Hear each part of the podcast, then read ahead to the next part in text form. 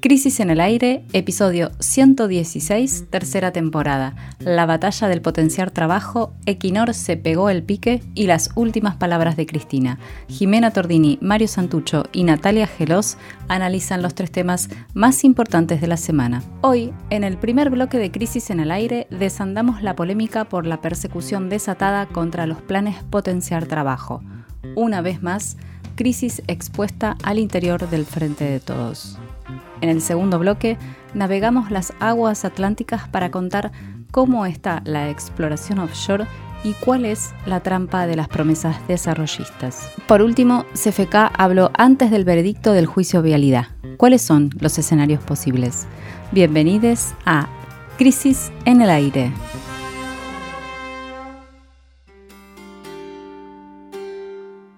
Una verdadera batalla estalló esta semana en torno al programa Potenciar Trabajo dependiente del Ministerio de Desarrollo Social. El caso resume muy bien el cúmulo de contradicciones que acumula el gobierno del Frente de Todos.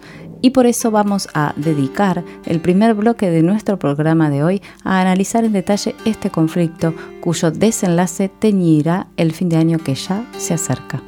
Eh, empecemos por el principio entonces, que es el programa Potenciar Trabajo brevemente. Bueno, el potenciar, como le dicen, es una asignación que el Estado le otorga a 1.300.000 trabajadores precarios, precarias, por una suma que equivale a la mitad del salario mínimo vital y móvil. O sea, está atado el monto del potenciar al salario mínimo vital y móvil y es el 50%. Es decir, que hoy se recibe, quienes son beneficiarios de este programa, reciben 27.250 pesos por mes. Para algunos, para algunas, esto se trata de un plan social con toda la carga de estigmatización que tiene ese término, ¿no? Y para otros es un salario social complementario, o sea que precisamente complementario, dice la palabra. Esto es importante para la discusión que, que vamos a reseñar después, la cuestión de su carácter complementario, que completa el ingreso de los trabajadores, las trabajadoras de la economía popular, que justamente por sus condiciones precarias no llegan a juntar un sueldo digno y registrado. Este programa está instituido por ley, es decir, fue votado por el Congreso por iniciativa de las organizaciones sociales. O sea, tiene unas condiciones de institucionalidad relevantes. Ahora bien, las presiones mediáticas de los sectores de la derecha lograron poner bajo sospecha al potenciar trabajo, acusándolo de ser un mecanismo prebendario utilizado por la política para mantener cautivos a los pobres y toda esta cuestión que siempre se dice, bueno, van a las marchas porque reciben el potencial, bueno, todo eso que ya habrán escuchado muchas veces. Pero no solo la derecha cuestiona el programa, fue la propia vicepresidenta Cristina Fernández de Kirchner quien lanzó el 20 de junio último una especie de ofensiva contra la gestión de los planes sociales. Vamos a escuchar ahora un fragmento del recordado discurso que dio la vicepresidenta a mediados de año en un congreso de la Central de Trabajadores de la Argentina. Digo que el Estado Nacional debe recuperar el control, la auditoría y la aplicación de las políticas sociales que no pueden seguir tercerizadas. Creo y creo que además, ojo, sé que hay cooperativas que laburan, que producen, que hacen cosas, porque las vi también trabajar en la época que Alicia era ministro de Desarrollo Social. Pero es el Estado el que debe tener, el, así como el Estado tiene el monopolio de la fuerza, o se le ocurre a alguien que podemos tercerizar la policía, o, o no, el Estado debe recuperar ese rol y transparentar frente a la opinión pública todo esto, porque a mí no me gusta que me quieran convencer que eso es peronismo. Eso no es peronismo. El peronismo es laburo, trabajo. No es depender de un dirigente barrial para que me dé el alta y el la baja. No. Bueno, ahí escuchábamos un fragmento de, como decía Jimmy, el discurso de la vicepresidenta Cristina Fernández de Kirchner. Esto fue el 20 de junio, eh, ahí en, el Congreso de la Central de Trabajadoras Argentinas, de la CTA, eh, contra, hablando contra la supuesta tercerización de las asignaciones sociales, ¿no? Con una, como vimos, fue bastante aplaudida, por un lado. Vamos a ver después por qué. Ahí había una composición, entre otras cosas, de sindicalistas, por un lado, y por otro lado, de intendentes. Eh, haciendo una comparación, me pareció bastante poco feliz, ¿no? Con respecto al monopolio de las armas, eh, como si... Si fuera lo mismo. Como si las organizaciones sociales fueran una especie de organizaciones para, para estatales, para policiales, no sé. Em, pero bueno, como decíamos, esto fue el 20 de junio y en ese momento el ministro de Desarrollo Social era Juan Chizabaleta, que eh, solicitó a la FIP, a la Agencia Federal de Ingresos Públicos, un informe sobre los beneficiarios del potenciar trabajo, que es el principal plan que tiene el, Ministerio de Desarrollo Social, en, un plan tipo de auditoría. Bueno, vamos a recuperar el control eh, sobre los planes sociales. Y esa solicitud tuvo lugar el 30 de junio, o sea, muy poco después de esta locución de la presidenta. O sea, por supuesto que todo esto venía ya como una discusión, pero creo que esta secuencia que va, vamos a analizar ahora cómo terminó esta semana de una manera bastante compleja y patética, digamos, empieza, creo yo, ese día del eh, discurso de Cristina Fernández de Kirchner que motiva esta especie de eh, actuación por parte del Ejecutivo para tratar de recuperar el control sobre los planes sociales. Y a partir de acá entonces se arma una secuencia que eh, de alguna manera muestra dos cuestiones que son bastante claves de la actual coyuntura. Por un lado, las internas en el oficialismo. Vamos a ver ahora cómo se van manifestando de una manera cada vez más descarnadas. Y por el otro, la insoportable levedad de la gestión del Frente de Todos, que también vamos a ver cómo permanentemente, eh, bueno, se tropieza con sus propios cordones desatados de la zapatilla, digamos. Lo primero para ver es que Zabaleta es un intendente del conurbano, ¿no? Y por eso, de alguna forma, acuerda con el planteo de Cristina Fernández de Kirchner, porque ¿qué quieren los intendentes del conurbano? Quitarle el control sobre las asignaciones a las organizaciones sociales. Es una molestia para ellos. Ellos quisieran controlarlo eh, los Claro, los propios poderes ejecutivos municipales. Lo que pasa es que en octubre, cuando el ministro tuvo que volver a su... Eh, lo que pasa es que en octubre el, ministro tuvo que volver a su municipio, Urlingan, en el conurbano, porque la cámpora le estaba, dicen por ahí, cerruchando el piso. O sea, acá vemos ya otra, otro nivel de la interna. Antes, antes de eso, había habido también un cambio en la conducción de la FIP. ¿no? El Ministerio de Desarrollo Social le pide un informe a la FIP. Bueno, llega el 30 de junio, en julio, la entonces titular de, la FIP, Mercedes Marcó del Pont, que respondía, y más bien Alberto Fernández, el presidente, tuvo que dejar la agencia e ingresó Castañeto, que es el actual eh, director, presidente, no sé cómo se llama, de la FIP, que más bien tiene a Cristina Fernández de Kirchner como terminal. Entonces van cambiando las figuritas, ¿no? Bueno, el informe que pidió Zabaleta, por lo tanto, tardó cuatro meses en elaborarse, desde el 30 de junio hasta el 24 de octubre que la FIP finalmente le giró ese informe con los datos. Claro, ¿qué pasó? Cuando llegó ese informe, ya Zabaleta, que el que lo había pedido, no era el ministro. Y entonces estaba eh, Victoria Tolosa que es del círculo íntimo del presidente, Alberto Fernández. Bueno, ese informe llegó a finales de octubre, parece que nadie le dio mucha bola, ahí se dice, bueno, que eh, Tolosa Paz en cierto modo tiene muy buen vínculo con Pérsico, que es el que maneja la secretaría, el dirigente del movimiento Evita, que maneja la secretaría clave del área esta en, desarrollo social, y bueno, decidieron dejar a un lado el informe. ¿Qué pasa? De repente el informe aparece publicado en el diario Infobae el 9 de noviembre, filtrado, todo el mundo piensa por la conducción de la FIP, que ahora responde a Cristina Fernández de Kirchner, eh, Filtrado y sensacionalistamente tratado, ¿no? Claro, y entonces ahí aparece el, gran eh, titular de, Infobae, que después se replica en todos los medios de comunicación importantes, donde dice que, eh, según este diario, el informe asegura que de los 1.300.000 beneficiarios que tiene el programa, más de 250.000 tenían irregularidades y por lo tanto cobraban de manera irregular esos 27 mil pesos de los que estamos hablando no hay que nunca perder de vista que estamos hablando de 27 mil pesos. Bien, Pocos días después de que apareció esa nota en Infobae, el fiscal federal Guillermo Marijuán se hizo eco de la indignación general y presentó una denuncia contra la ministra Tolosa Paz por defraudación contra la administración pública. Entre otras cosas, lo que pidió es que se le suspendieran las asignaciones a los supuestos beneficiarios el fiscal pidió que se les suspendieran las asignaciones a los supuestos beneficiarios que no deberían estar cobrándolas.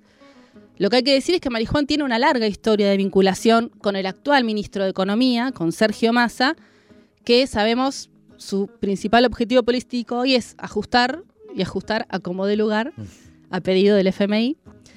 Obviamente, luego lo que se comprobó es que la interpretación del informe de la AFIP que promovía, promovido por Infobae era totalmente inconsistente, pero bueno, la cifra queda en el imaginario, ¿no? Fuerza de replicarse en los grandes medios. Estas, hay 250.000 planeros truchos, el escándalo del potenciar trabajo, ya la semilla está instalada.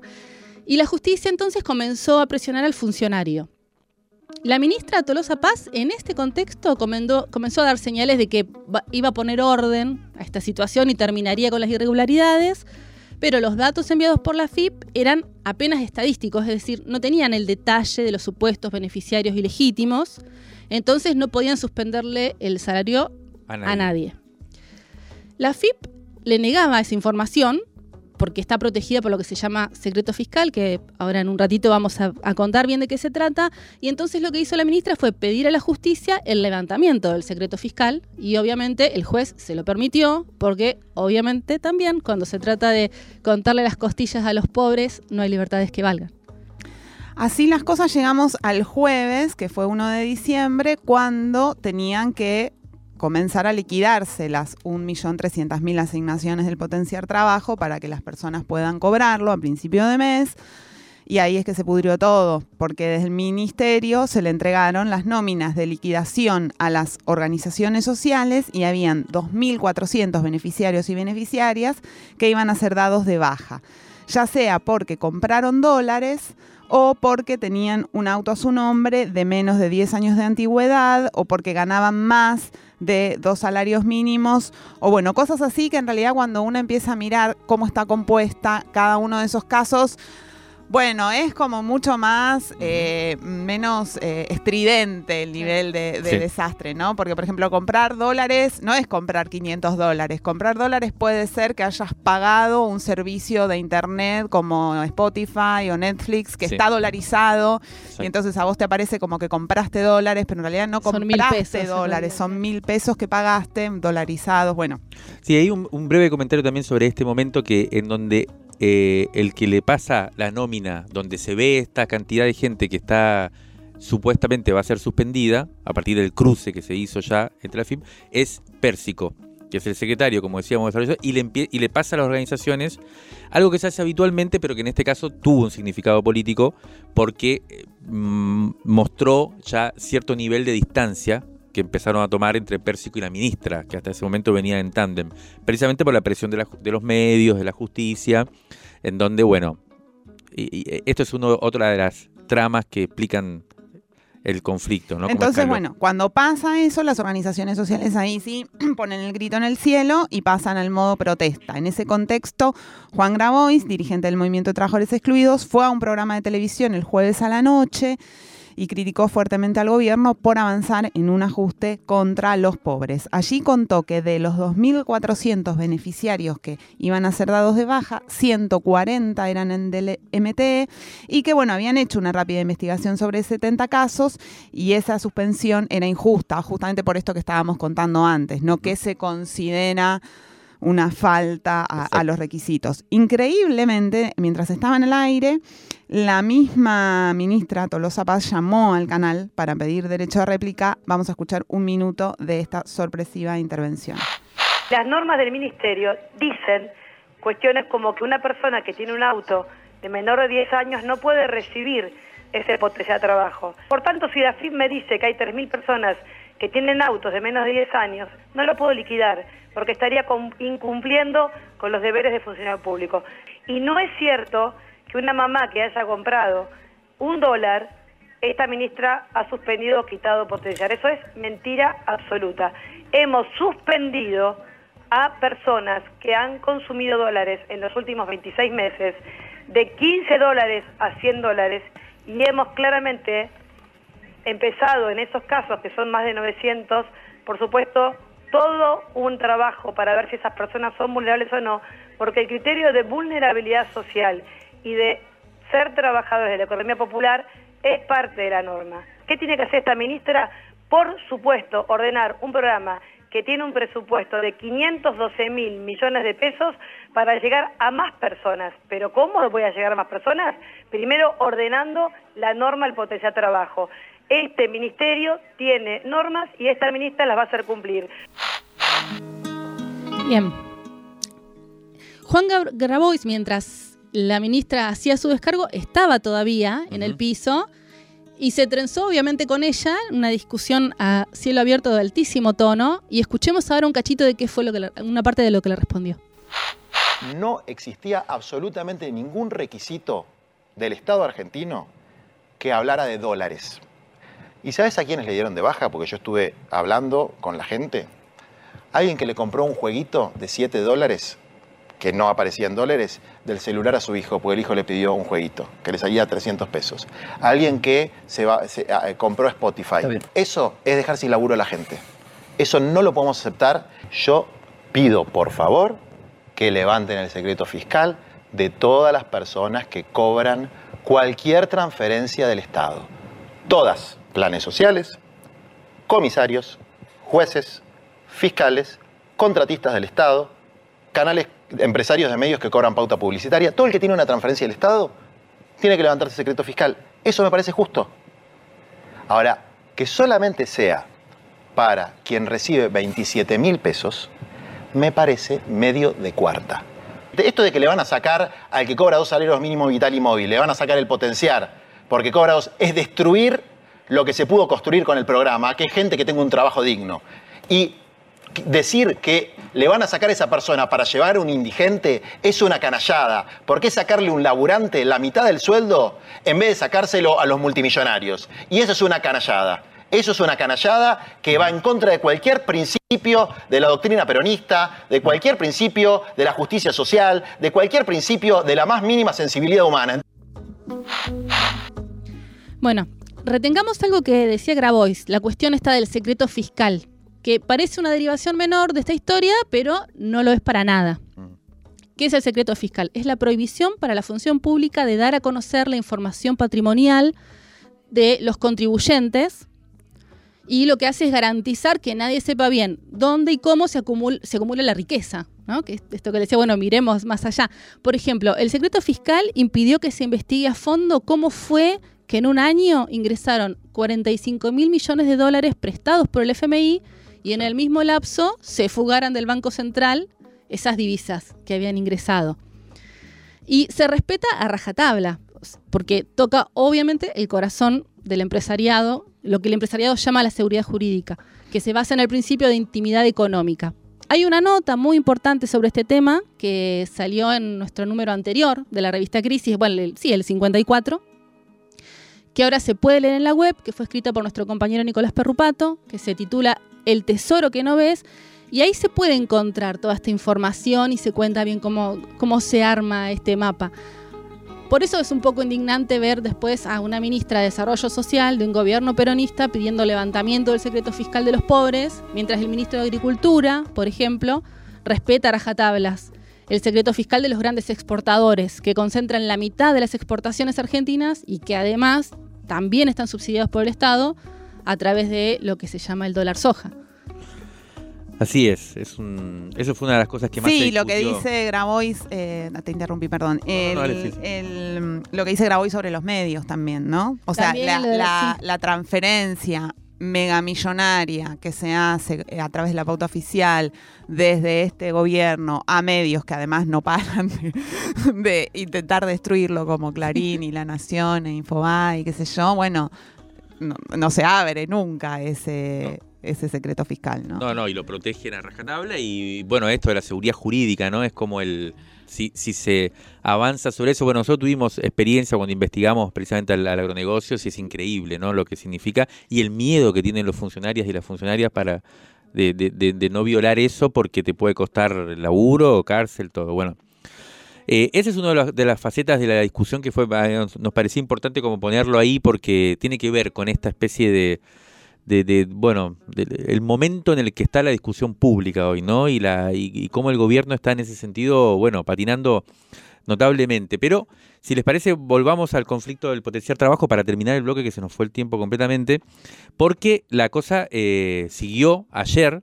Eh, vamos a ver cuál es el desenlace. Ayer viernes las organizaciones sociales, tanto las oficialistas como las opositoras, y esto es importante porque ahí hay ese, esa posibilidad de que se agrupen tanto las oficialistas como las opositoras, organizaciones sociales, puede generar una movilización social más, más eh, diferente hasta la que hemos, a la que hemos visto hasta ahora durante el gobierno del Frente de Todo. Ellos hicieron una asamblea en el puente Puyredón, cortaron el puente, donde definieron que la semana que viene, si se confirman las suspensiones que habían sido anunciadas, van a llevar adelante medidas de luchas bastante de tono alto, digamos, ¿no? Eh, mientras tanto, el fiscal Marijuán ayer mismo acusó finalmente a la ministra por incumplimiento de los deberes de funcionario público, abuso de autoridad y malversación de, canales de caudales públicos. O sea, ahí hay una operación de pinzas sobre la ministra, por un lado las organizaciones sociales presionando y por otro lado la justicia con todo el, poder mediático atrás también presionando. Vamos a ver cómo se resuelve ese tema. Eh, como escaló tanto esto, el presidente de la Nación, Alberto Fernández, ayer a última hora de la tarde llamó a una reunión en la Casa Rosada, eh, donde al parecer se decidió postergar cualquier revisión de, las suspensiones de los potenciales trabajos para febrero y liquidar diciembre y enero como eh, venía siendo hasta ahora. Eh, así que bueno, eso supuestamente es el acuerdo. Sin embargo, hablamos con algunas organizaciones sociales. Ayer mismo hablamos con, el Ministerio de Desarrollo Social, con la dirección de prensa, para ver si había algún comunicado oficial. Nos dijeron que no había nada todavía, o sea que las organizaciones sociales no están del todo confiadas en que el acuerdo sea favorable. Hay varias cosas en discusión, no solo las suspensiones, también está el tema del bono de fin de año o pseudo aguinaldo que no se sabe si se va a pagar o no. En el debate este que hubo en la televisión, Juan Grabois le pregunta directamente y la ministra un poco se, hace una finta, digamos, mundialista. Y eh, para cerrar, digamos, porque se nos fue completamente, hay dos discusiones de fondo acá que un poco las tocamos, pero para dejarlas planteadas. Por un lado, está esta discusión que planteaba Juan Grabois en su, en su audio, que es el salario social es complemento para los trabajadores informales que no llegan a cumplir con un sueldo digno y que no tienen trabajo formal, por lo tanto, todo lo que implica eso de seguridad social, y no es solo una asignación para pobres que no tienen eh, que, los llamados indigentes, ¿no? Ese es otro programa social, el que es otro, o puede, eso. Claro. Entonces, acá hay una discusión que va a ser de fondo, que va, más allá de este conflicto particular, que tiene que ver con, bueno, cuál es el sentido de la asignación social y ahí las organizaciones sociales están bastante plantadas, eh, mientras que el ministerio o la actual conducción quiere sacarle la plata a los que cobran, por ejemplo, 100 mil pesos hoy con, su trabajo, digamos, en cooperativas y demás, y para dársela supuestamente a los indigentes. Eso por un lado. Esa es una discusión importante. Y lo segundo, que está ahí también ya siendo anunciada por diferente gente a partir de presiones del movimiento obrero, de, la CGT y de la UIA, es desencajar el, valor, que como decía Jim al principio, es la mitad del salario mínimo vital inmóvil, lo que se paga de potencia de trabajo, de las subas o no del eh, salario mínimo vital inmóvil para, ¿por qué? Supuestamente porque según dicen, eso impide que crezca el salario mínimo de móvil, porque cuando crece, crece mucho el gasto fiscal. Porque el Estado. es un empleador, digamos, entonces eh, cuando, en esa negociación el Estado no quiere que, suba. Entonces, esto, bueno, esto es un problema muy grande. Las organizaciones sociales también están muy preocupadas porque si esto pasa, bueno, va a quedar, la asignación social va a quedar muy baja y no va a subir de acuerdo a la suba completa. Todo esto, para cerrar, sucede cuando comienza diciembre, un mes particularmente complejo para la historia argentina. Válvulas de papel, aire, podcast y transmisor. Crisis en el aire. Revista Sonora Transmedial.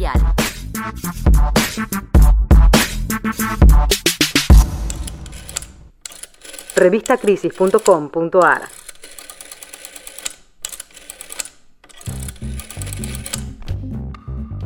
Esta semana, la empresa noruega Equinor canceló la contratación del buque BGP Prospector que iba a empezar a hacer el relevamiento sísmico en busca de petróleo en la costa atlántica en la zona de Mar del Plata.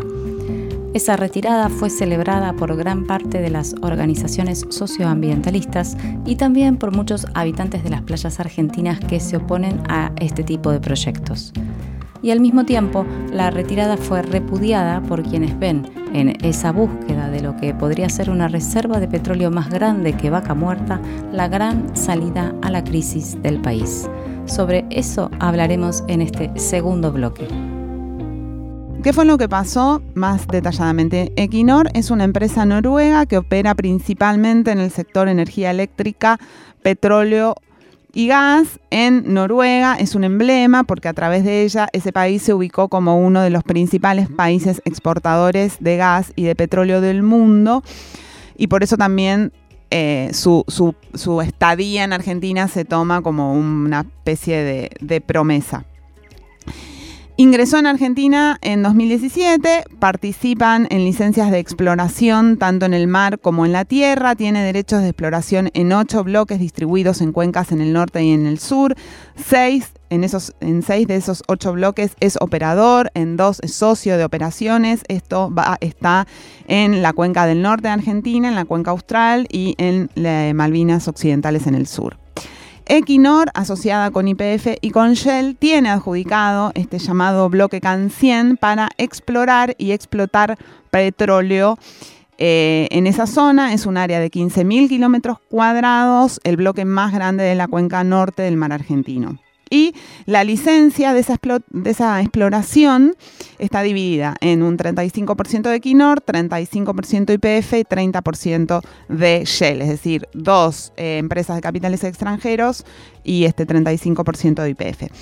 Se planeaba que el pozo de exploración se empezara a a perforar durante el cuarto trimestre de 2022, o sea, ahora, por eso estaba el barco en camino, pero bueno, se complicó la cosa. Exacto. Como decía Jiménez, fue uno de los temas del año, ¿no? Es algo en el verano, el verano pasado, eh, hubo una gran movida para oponerse, o sea, por quienes se oponían al proyecto, y fueron sostenidos durante todo el año y de mucha visibilidad. Hubo desde marchas y rondas en distintos lugares de la costa hasta acciones como los del colectivo Mirá, que es de artistas, activistas, abogados, que buscaban advertir sobre los riesgos. Hubo debate, mucho debate sobre, sobre este modo de explotación y también fue interesante el proceso de participación de las audiencias públicas, algo que también pasó en Humedales, como que de golpe se empieza a armar una dinámica ahí, ¿no? De, de agarrar y de participar. De hecho, ahora hay una el 19 de diciembre para la exploración sísmica 3D en lo que se llama el CAN 102, en la que IPF es operadora con un 50% y está asociada también a Equinor y se pueden anotar en la página de, de, argentina.gov.ar si buscan eh, el formulario de inscripción para la audiencia pública, se pueden anotar como para participar y para votar si se está a favor o en contra. Hay, hay como una instancia de democratización que empieza como, como a extenderse. ¿O es presencial? Es virtual, se pueden presentar, sí, para votar. Eh, quienes no quieren hablar, si no quienes quieren hablar también pueden agarrar y exponer. Los, argumentos a favor de este tipo de explotación dicen, por ejemplo, que en Tierra del Fuego hay eh, proyectos de este tipo y que no han habido accidentes. Como, por ejemplo, esta semana como que subió mucho el debate. Pero en contra también hablan de los accidentes que ha tenido Equinor. Hay una lista, de hecho, hay un, un PDF que circula en el que están puntualizados, digamos, estos accidentes que hubo. Accidentes son derrames, ¿no? Derrames, también, bueno, hay algunos que tienen que ver con operarios y, derrames también sí. Y, eh, pero lo que se dice es, bueno, esos accidentes son en general eh, por buques, ocasionados por buques, por derrames de buques, y que con los años se redujeron, ¿no? Entonces esto como decir, bueno, como que exageran, digo, se van como abriendo las aguas en ese sentido y se empieza a relativizar las las explicaciones, digamos, que dan las, organizaciones socioambientales. ¿no? Esta semana hubo como mucha movida en contra para tratar de instalar eso. Ahora, uno de los puntos fuertes son los efectos que producen en la fauna marina, que son los más marcados, y en especial lo que, se, lo que decían los informes es que hay un impacto sonoro que se produce en este tipo, en esta instancia de exploración, y hay un informe del Foro para la Conservación del Mar Patagónico y Áreas de Influencia que da cuenta de eso, de cómo afectaría. Para tratar de entender, para pensar esto de manera sistémica, hablamos con Hernán Pérez Orsi, que es del foro, y le preguntamos, bueno, cuál sería el impacto y por qué es importante cuidar, digamos, esta, este ecosistema. Así que escuchemos qué es lo que nos dijo. Los océanos nos proveen más de la mitad del aire que respiramos, proveen de proteína a más de un tercio de la población, son nuestro aliado principal para combatir el cambio climático, absorbiendo el exceso de temperatura de la atmósfera, sin ese servicio nosotros estaríamos con 35 grados centígrados arriba de la temperatura actual. también absorben el exceso de carbono de las emisiones de combustibles fósiles, por lo cual se están acidificando y se está restringiendo esta capacidad, se está limitando esta capacidad. Necesitamos de todas las especies para que mantengan al océano vivo, para que lo mantengan prestando estos servicios no solamente a nuestra generación, sino a las generaciones futuras. Necesitamos ballenas que fertilicen las superficies del mar, que fertilicen las altas capas oceánicas, que depositen carbono en el fondo y que mantengan la circulación. Ellas son responsables de mayor circulación que todas las olas del mundo. Por eso necesitamos preservar sobre todo áreas clave en lo que hace a la conservación marina, como es el frente del talud y otras áreas importantes que tenemos en nuestra región. Pero es fundamental que el corredor biológico más importante que tenemos en el mar argentino se mantenga sano. Bueno, eh, lo escuchábamos a Hernán Pérez Orsi y mm, ahora vamos a volver, eh, para supongo para cerrar el, bloque a estas a este debate ¿no? de fondo entre desarrollo y cuidado del ambiente, uno podría decir. Pero decíamos que se suspendió la llegada del buque eh, petrolero de, de, mm, ¿cómo se llama la empresa? De, de, Quinor. porque no hay garantías para la empresa, ya que la causa ahora está demorada en la Cámara Federal de Apelaciones, ¿no? O sea, todo esto tiene la dimensión jurídica en donde se está debatiendo el tema. Y después de varias idas y vueltas, en junio de, este año, la Cámara Federal de Mar del Plata revocó una cautelar y ordenó una nueva ronda de audiencias públicas y nuevos estudios de impacto ambiental porque consideraba que no eran suficientes los que había presentado la empresa. ¿no? A mediados de octubre, el juez Santiago Martín decidió mantener la cautelar y el expediente entonces encalló ahí en la Cámara de Apelaciones, por lo tanto el, trámite está, está por ahora parado. Pero aunque se encuentra paralizada eh, la prospección sísmica en tres áreas eh, en donde opera Equinor, lo que se mira a largo plazo y lo que está en discusión son los millones de dólares que eh, ya están comprometidas, comprometidos en inversiones que se, van a, que se harían en 18 áreas de exploración offshore que fueron adjudicadas en mayo de 2019 durante el gobierno de Mauricio Macri. O sea, es un polo de desarrollo y, de extracción de petróleo orientado sobre todo a la exportación, o sea, un, eh, ¿cómo se puede decir? Un, un bocado jugoso, digamos, ¿no? Para eh, quienes piensan y quienes pensamos en el desarrollo del país. Eh, de hecho, la consultora Ecolatina decía que si esto se logra desplegar, podría incrementarse hasta un 3,5% el Producto Bruto Interno del país por año durante por lo menos tres décadas.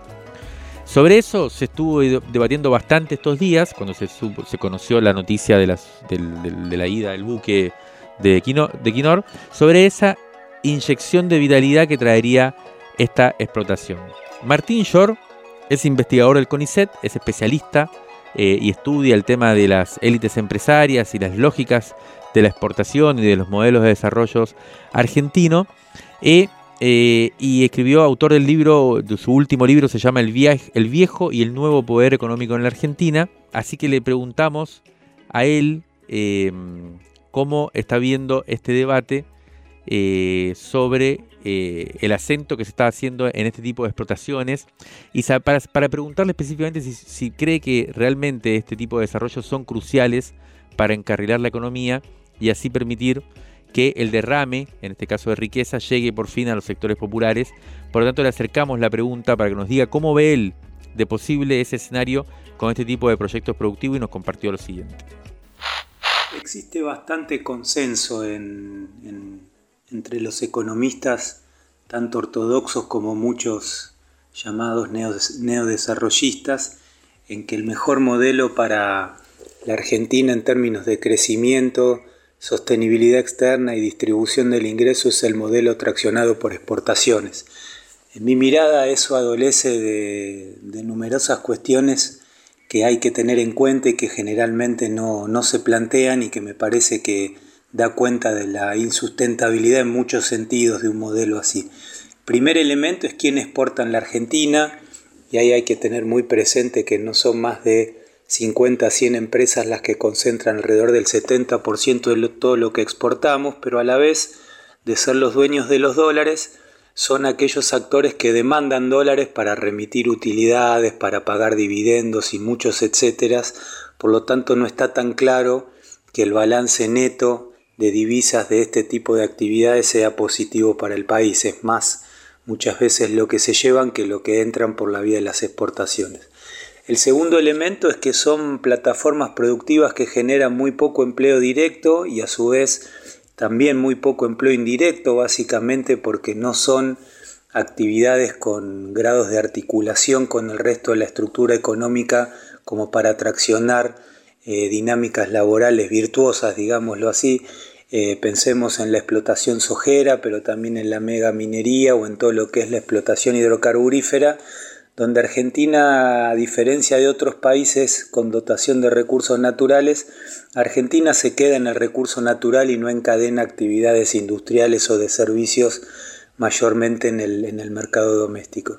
Y el otro elemento que me parece central de tener en cuenta es que eh, del conjunto de producciones que organizan el llamado modelo exportador, tiene un impacto cada vez más tensionante desde el punto de vista sobre todo de la cuestión ambiental, que es un elemento muy importante y crecientemente importante en este escenario de, problemas ambientales serios a nivel global y en Argentina en particular, por lo cual es un modelo que, no garantiza tasas eh, importantes de crecimiento como para dar cobijo a un mercado de trabajo tan grande como el argentino, es una dinámica laboral bastante acotada desde el punto de vista de la creación de, puestos de trabajo. Es un modelo que no está tan claro que aporte genuinamente divisas en un balance, digamos, exhaustivo de lo que entra y de lo que sale y nos pone permanentemente en el escenario de una situación crítica en términos ambientales. Nos hacía un resumen bien claro Martín Shore de, por qué hay que relativizar un poco esto. Hay mucho en común también con el primer bloque, ¿no? De estas ideas que se instalan de dónde está el problema. Por ejemplo, acá esta semana circuló mucho que el problema estaba en las organizaciones socioambientales que son alarmistas, como si fuera que proteger el ambiente es sinónimo de ir en contra del desarrollo, cuando no es así, pero se van instalando esas falsas dicotomías que van quedando, ¿no? Como de alguna manera se va armando un discurso por ahí que está bueno desarmar y relativizar. Y lo que está claro de todos modos es, no, está claro cuáles son, que se cumplan las promesas que, se instalan este tipo de proyectos. Nunca está claro eso, si se saben cuáles son los, los grises y lo que sí está claro es quiénes van a ganar. Análisis político en movimiento para tirar del hilo de la coyuntura. El aire, el aire está en crisis. Está en crisis. El, podcast está al aire, está al aire.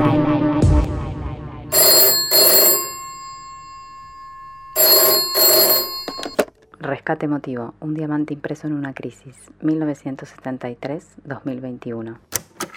Crisis 19, noviembre de 1974.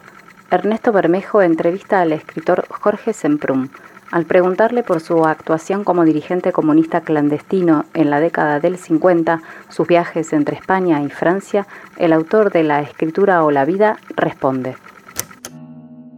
Fue seguramente la época más importante de mi vida.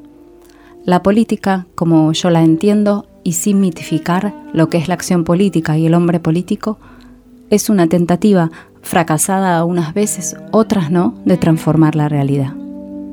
Una tentativa que, si se hace por convicción y honestamente, reúne las condiciones, tanto del conocimiento como de la acción, de la práctica como de la teoría. No hay cosa más espléndida que elaborar las condiciones de una huelga. Digo una huelga porque desgraciadamente no todos hacemos la revolución de octubre. Hay una interconexión entre el proyecto y la realización, el reflejo del obstáculo real sobre el proyecto, la teoría, la reelaboración de la teoría, ese vaivén dialéctico es apasionante. Fueron diez años, largos, muy largos. Mi seudónimo era Felipe Sánchez. Voy a escribir una reflexión de ese periodo a través de anécdotas y acontecimientos reales, porque aún habiendo fracasado eso sigue siendo importante para mí. Como decimos por acá, ¿quién me quita lo bailado?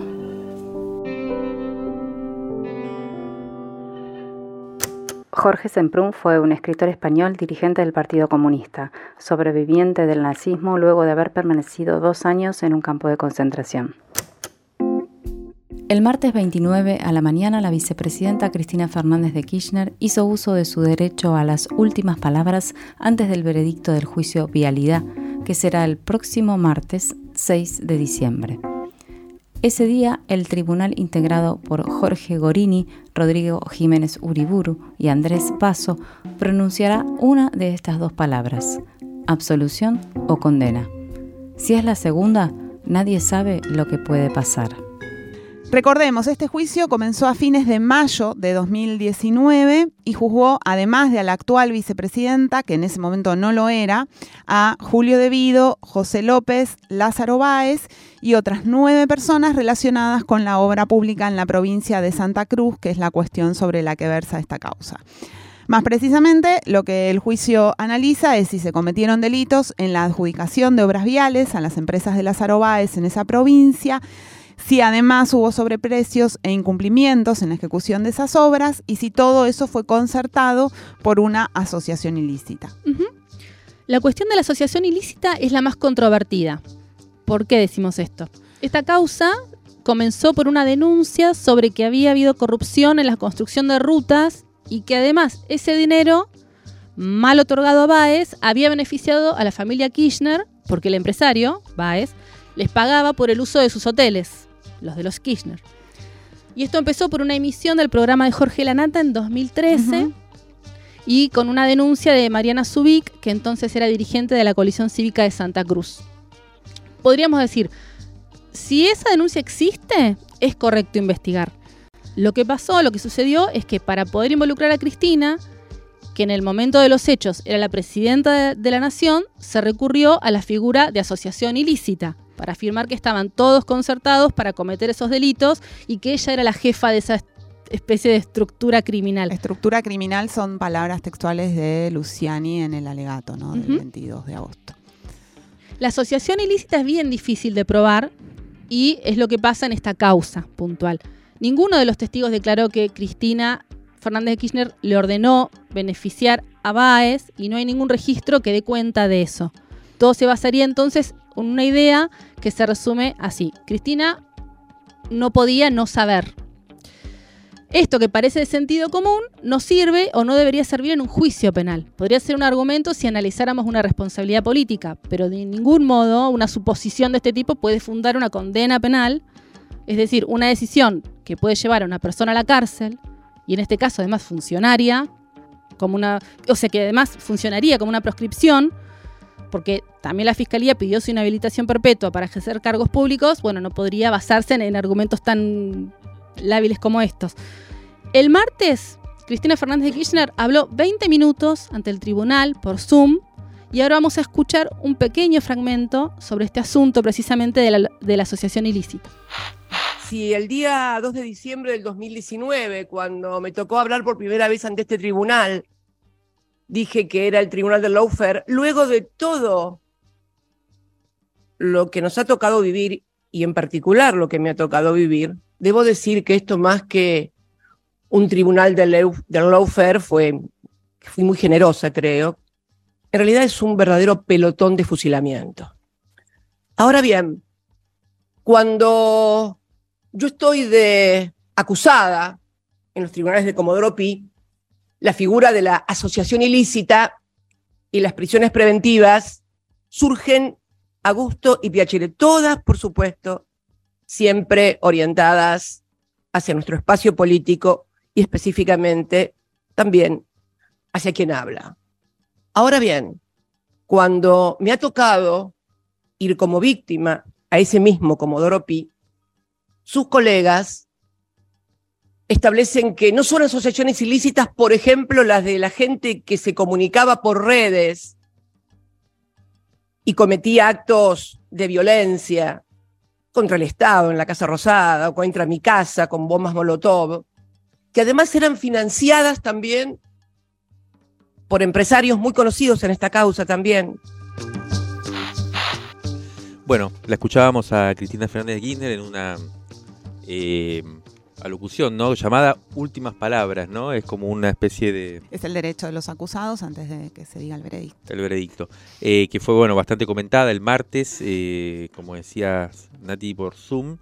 Y luego del alegato, Cristina subió a su página web un documento que se llama Las 20 mentiras de la causa vialidad, donde responde a varias de las cuestiones fácticas de las que se, le acusa, subrayando los dos argumentos principales que de alguna manera lo acabamos de escuchar, por lo menos uno de ellos en el audio, ¿no? No hay pruebas testimoniales ni documentales de que ella haya, comendado, eh, haya comandado una estructura delictiva. Y segundo, es totalmente descabellado y antijurídico considerar que un gobierno puede ser caracterizado como una asociación ilícita en la cual todas las decisiones de los funcionarios estatales pueden ser cargadas a la cuenta de quien encabeza ese gobierno. ¿no? O sea, ese es el núcleo de la discusión. los fiscales y, la los jueces van a intentar condenarla supuestamente por que aunque ella no estuviera dando órdenes concretas, eh, ella es la jefa de una asociación ilícita porque es la presidenta de un gobierno que está haciendo corrupción. Realmente no, no cierra para nada. Bueno, y ahí hemos visto cómo, por ejemplo, se han intervenido ¿no? los teléfonos del empresario Baez y no hay comunicación en este sentido, sino más bien todo claro, lo eh, la, la, posición de, la, de lo que sostiene la defensa, bueno, lógicamente es una defensa, ¿no? Pero lo que sostiene la defensa es que ese no, que no, que incluso ni siquiera esta fiscalía que hizo el alegato que todos escuchamos tan vehemente, tan certero sobre la responsabilidad de Cristina eh, en, ese esquema de corrupción, ni siquiera ellos pudieron llevar al juicio una persona que dijera, a mí Cristina me dijo que había que beneficiar a Baez. Ni encontraron ninguna comunicación que pudiera probar eso. Hay lo más cercano que hay son estos mensajes en donde entre eh, López y eh, em, Baez se habla de una de la señora. Ah, se dice, hablé con la señora. Eso es lo más cerca que hay a involucrar a Cristina. Lo que sostiene la defensa, claramente es eso no alcanza de ninguna manera para condenar a Cristina, porque lo que es, muy importante tener presente, que lo que la Fiscalía pidió es, como decía Nati, una inhabilitación perpetua para Cristina. Además de la cuestión de la pena de, cárcel, lo que se está pidiendo es que Cristina nunca más pueda ser nunca más pueda tener un cargo público. Bueno, el martes se va a conocer la sentencia, eh, está todo el país pendiente de eso, por supuesto estamos, vamos a ver qué sucede. Y eh, el gran tema es, bueno, ¿quién tiene un pronóstico certero sobre este asunto? ¿Qué va a pasar el martes? ¿Qué va a decir el tribunal eh, al respecto? bueno, algunos dicen que las cartas ya están echadas y que la condena es segura, y, si esto sucede, la principal dirigente kirchnerista llegará a las elecciones con una condena de la nación del año que viene, del año que viene, del 2023, con una condena encima ya decretada, digamos, aunque no firme, ¿no? Casi seguro que no va a llegar. No, no darían los tiempos para todo el proceso que llegue a la corte, ¿no? Es decir, eh, no va a estar ni detenida ni tampoco proscripta. Eh, esto es algo que me preguntaban todo el mundo, bueno, pero ¿qué va a pasar el año que viene? No, bueno, eso la condena en primera instancia. Eh, pero va a llegar condenada que tiene una carga simbólica importante, digamos, ¿no? Eh, otros a quienes consultamos eh, dicen que hay una chance aún de que sean condenados todos los funcionarios involucrados y el empresario de la Sala de Báez, pero que no sea condenada Cristina Fernández de Kirchner, en este caso sería absuelta. Sí, o que sea condenada por alguno de los delitos, no, no por asociación ilícita, pero sí por defraudación al Estado.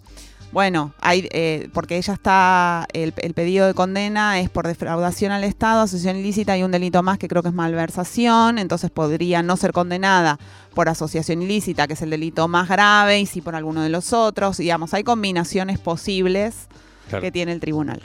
Bueno, en todo caso, lo que es seguro que sea lo que sea el veredicto del martes, lo que se va a iniciar es la secuencia de apelaciones ante las instancias eh, inmediatamente superiores, hasta que llegue, como decías antes, Jimmy, a la Corte Suprema, eh, en donde, eh, bueno, nos esperan demasiadas buenas noticias para la vicepresidenta, por lo menos con esta Corte Suprema, por el nivel de enfrentamiento que hay también. Sí, hay ¿no? otro fragmento en el alegato, de, en las últimas palabras, donde también eh, Cristina habló de esta articulación entre el Poder Judicial, como Pi, los medios de comunicación. Bueno, es como, como todo ese esa cuestión de la que también en algún, en algún momento el kirchnerismo hizo su fuente, ¿no? De, de mm, antagonismo, ¿no? Como un punto de antagonismo.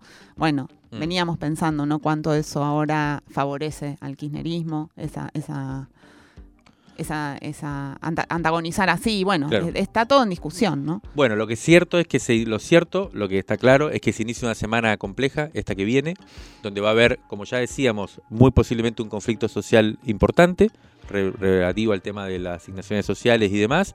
Va a haber una, conde- una, una sentencia el martes, en el- este caso clave, eh, sobre la vicepresidenta y lo que está en juego entonces acá de alguna forma y es lo que venimos planteando y lo que acabamos de plantear en el nuevo número de la revista que sale esta semana es en el fondo la cuestión de la democracia, ¿no?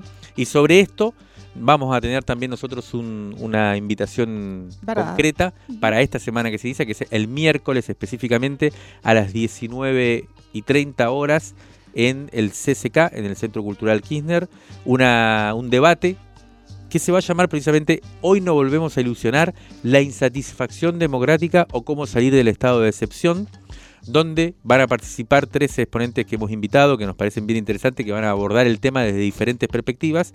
Por un lado, Rita Segato, antropóloga, feminista, amiga de la casa y bueno, con, la que siempre venimos planteando el tema de la violencia y de lo todo lo que es lo paraestatal. Eh, Carlos Pañi, eh, periodista de la Nación, eh, analista político de bastante eh, Renombre. renombre y relevancia en la presente argentino. Eh, y Eduardo Guado de Pedro, el ministro del Interior, miembro de la Cámpora. Eh, y vamos a debatir en torno a algunas preguntas. Vamos a mencionar sola- solamente una que se, llama- se dice así: ¿Cuáles son las causas de la crisis de la democracia? Un régimen político que hasta hace no mucho parecía incuestionable. Así que nos vemos el miércoles a las 19 y 30 en el CCK.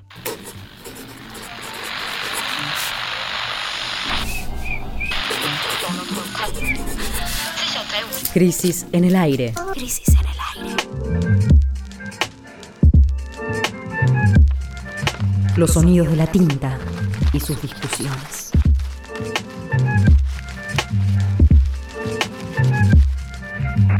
Revistacrisis.com.ar